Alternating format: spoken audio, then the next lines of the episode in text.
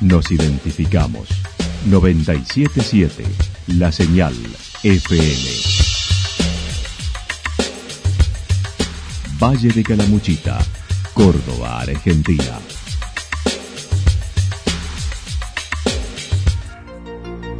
El más completo resumen de las noticias de la región, encontralos todos los días a las 12 y 30, a las 16 y a las 22 horas.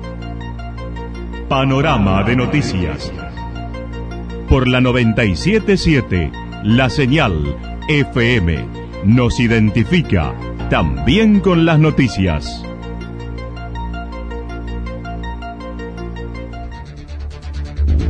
Municipalidad de Villa del Lique.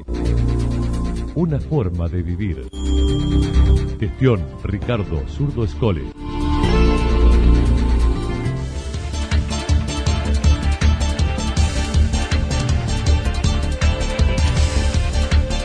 A esta hora hacemos un repaso por la información regional a través de los títulos. Consumo responsable con la ley de etiquetado de alimentos. Villa Rumipal en el encuentro de la Red Federal de Turismo con evento próximo a comenzar. Se viene el primer encuentro de escritores y poetas en Santa Rosa.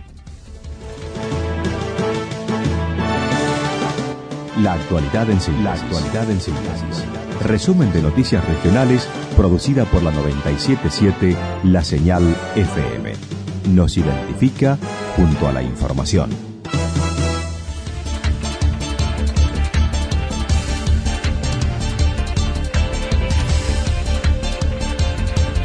Consumo responsable con la ley de etiquetado de alimentos. El proyecto de ley de etiquetado frontal de alimentos fue aprobado en diputados. La propuesta busca brindar información a los consumidores sobre los componentes de los alimentos como azúcares, sodio y grasas saturadas, con el objetivo de prevenir la malnutrición en la población.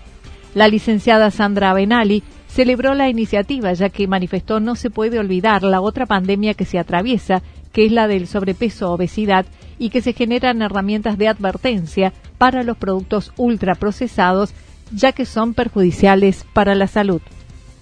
Son baratas y fáciles de obtener, mezclándolo con todo, digamos, pero pone un alto precio a nuestra salud. Hoy en día estamos, digamos, con una pandemia olvidada que es la de la obesidad y, digamos, también tenemos todo lo que son las enfermedades crónicas no transmisibles que incluyen justamente la anterior que dije, como la diabetes, hipertensión, sobrepeso, obesidad, digamos, y todo esto repercusión, digamos, en la salud de la población. Y digamos, hay responsables, sí, la responsabilidad la tiene la industria alimenticia, que fue la encargada de hacer todo este point en la cual ellas invierten mucho dinero, digamos, para eh, llegar al punto justo de un alimento, bueno, alimento no, que sería un producto que es un ultra procesado, porque digamos alimentos son aquellos que tienen digamos un origen natural, como por ejemplo una fruta, una verdura, ¿sí? Estos productos que son los ultraprocesados son los que digamos llevan a cabo esa cantidad justa de sal, azúcar y grasa, con la que nosotros los consumidores no nos cansamos de comer y necesitamos acudir una y otra vez. Los productos deben contar, deberán contar con los sellos octogonales de color negro que señalará dicho alimento tiene exceso en azúcares, en sodio, en grasas saturadas y en grasas totales. La ley tiene tres ejes, el etiquetado frontal, la regulación de la publicidad y la protección de entornos saludables. Se llama la ley de promoción de alimentación saludable, tiene tres ejes, sí, lo vamos a ir enseñando a la población. Uno de los ejes es el etiquetado frontal de advertencia de los alimentos. ¿sí? Este etiquetado frontal, después tenemos la regulación de la publicidad también que tiene mucho que ver, y la otra es la protección, digamos, de los entornos saludables, que a mí me gusta mucho, digamos, también con todo lo que los niños comen en los comedores, en las cantinas y en los kioscos que van a tener que ser saludables. Pero bueno, vamos por parte, dice esto, de la torta y repartimos ahí. ¿Por qué, digamos, el etiquetado frontal de advertencia? Eh, porque vos hablabas algo acerca, digamos, de lo que van a tener los alimentos en la parte frontal, lo que va a ver cualquier persona. Esta es una herramienta, digamos, que ya digamos, tiene una evidencia científica. Nosotros dentro de Latinoamérica somos uno de los últimos países y esto tiene que ver con todos los lobbies que paga la industria alimenticia.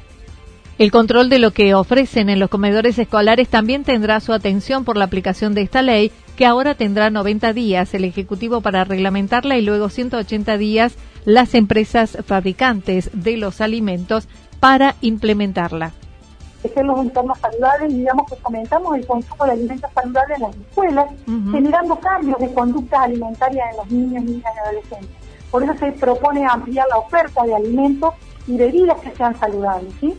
Por ahí los niños uno ve mucho que consumen jugos, pero bueno, que sean jugos de frutas naturales, ¿sí? No los otros jugos que le ponen todos los activos colorantes, conservantes, estabilizantes que hacen, digamos, que eso sí perjudica su salud.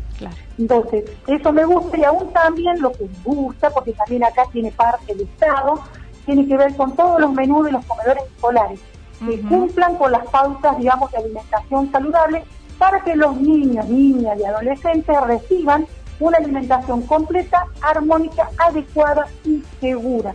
Porque por ahí agarramos los menús y tenemos, digamos, también mucha cantidad de todos aquellos alimentos que son los harináceos.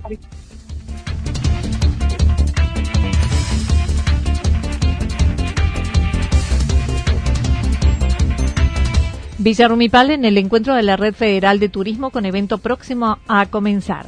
Finalizó el martes un nuevo encuentro, en este caso presencial, de la Red Federal de Turismo en Tafí del Valle, con 75 destinos turísticos del país en ese lugar. Facundo Suárez comentó.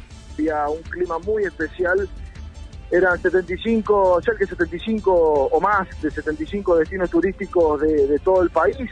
Eh, al ser en Tafí del Valle, lógicamente predominaban eh, aquellos de la posición norte, eh, había mucha gente de Córdoba, cuatro participantes de eh, Calamuchita, mi amigo Pablo Grepi de Quillinzo, Virginia de Villa Ciudad Parque y Alexis Sánchez de San Agustín eh, y Villa Rumipal. esa era la comitiva regional de San Luis, desde ya, Mendoza, bueno, realmente importante y, y, básicamente era intercambiar experiencias de cómo hemos vivido la pandemia y cuál es la proyección a futuro, ¿no? Eh, más allá de, sumar a autoridades del Ministerio de Turismo y Deporte de la Nación. Desde las vacaciones de invierno de este año se manifestó el cambio en la gente por salir a pasear que está en los principales destinos turísticos del país. El cambio de conducta de, la gente que quiere salir a vacacionar o salir de la rutina o tomarse unos días de ocio. Eso es en planos generales.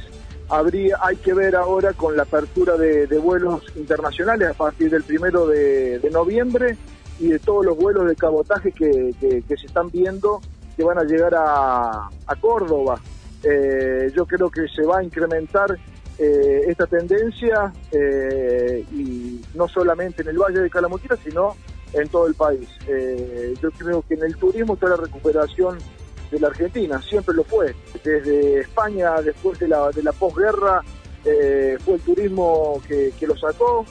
Países que viven literalmente del turismo y yo creo que en Argentina puede llegar a ver, eh, puede llegar a ser la herramienta para, para el desarrollo de Argentina, no tengo la menor duda.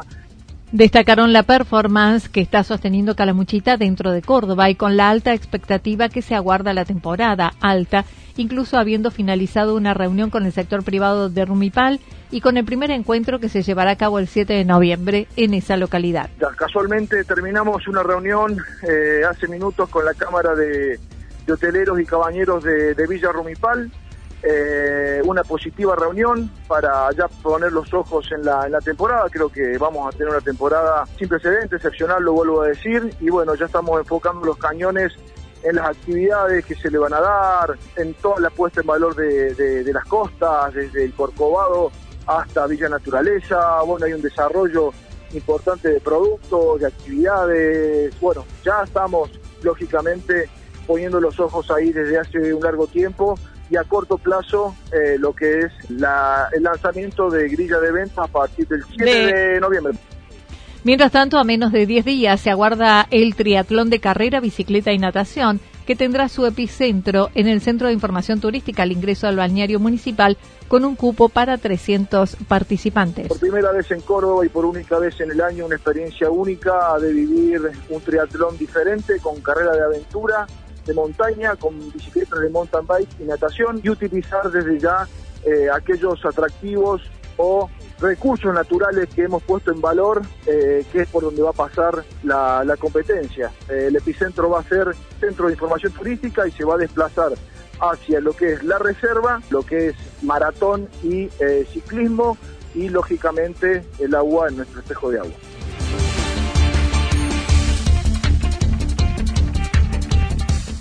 Se viene el primer encuentro de escritores y poetas en Santa Rosa. Desde el 2019 se viene gestando lo que formalmente sucederá los días 12, 13 y 14 de noviembre con el primer encuentro de poetas y escritores nacionales en la cabaña Dos Soles en Santa Mónica, un evento organizado de forma privada.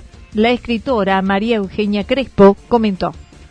Bueno, esta idea viene gestándose desde el 2019 que entre poetas y escritores siempre admiran este paisaje, este lugar tan bello, y me han visto los libros y escuchan los versos y dicen, queremos conocer el valle, queremos ir. Y siempre me han instado a hacer un encuentro. Pero después vino la pandemia. Así que ahora que estamos eh, llegando desde la virtualidad, pasamos a lo presencial, es el momento justo, me han insuflado fuerza para eh, darle adelante este proyecto. Manifestó su molestia ante la falta de apoyo desde el ámbito oficial. Ya han confirmado su presencia 27 poetas de diversos puntos del país. Eh, es un proyecto privado de, mío y de los poetas que me ayudan y escritores, incluso hay gente acá de Santa Rosa, pero a decir verdad, yo el 7 de octubre pedí ayuda, cultura, a ver si podían contribuir con algo para que en vez de ser 27 que vamos a hacer al final poetas y escritores que vienen de todas partes, vienen de todas las partes aledañas de Reportero, Altagracia, Los Reartes, vienen de Buenos Aires, vienen de Mar del Plata, entonces algo, Santiago del Estero, es algo que realmente hay que moverse.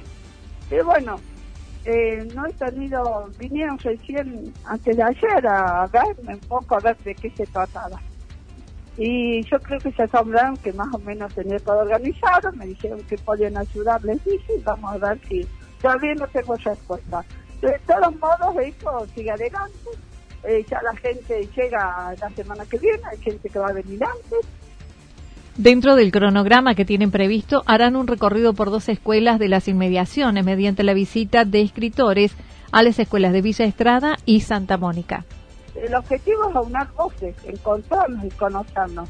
Y por otro lado, estar un servicio social a escuelas periféricas, como es la escuela acá en Santa Mónica, este, la Gabriela, la escuela Malvinas Argentinas, que yo fui a hablar con la directora, van a, a ir a van a ir narradores a contarles cuentos a los chicos, a acercar el libro a los chicos, a acercarle la, la necesidad de, leer, que, a desgustar la vida con la lectura. por un par, de una parte tenemos el servicio social que vamos a prestar y por el otro lado es eh, esto de nos vamos a juntar acá en casa de Campo Dos Soles a hacer rondas de lectura viene hagan música viene una violinista extraordinaria es decir, que es un poco la palabra.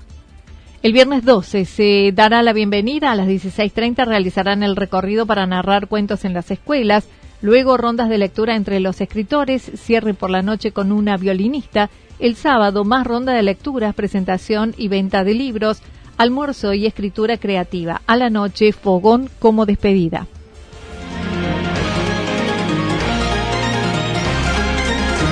Toda la información regional actualizada día tras día. Usted puede repasarla durante toda la jornada en www.fm977.com.ar. La señal FM nos identifica también en Internet.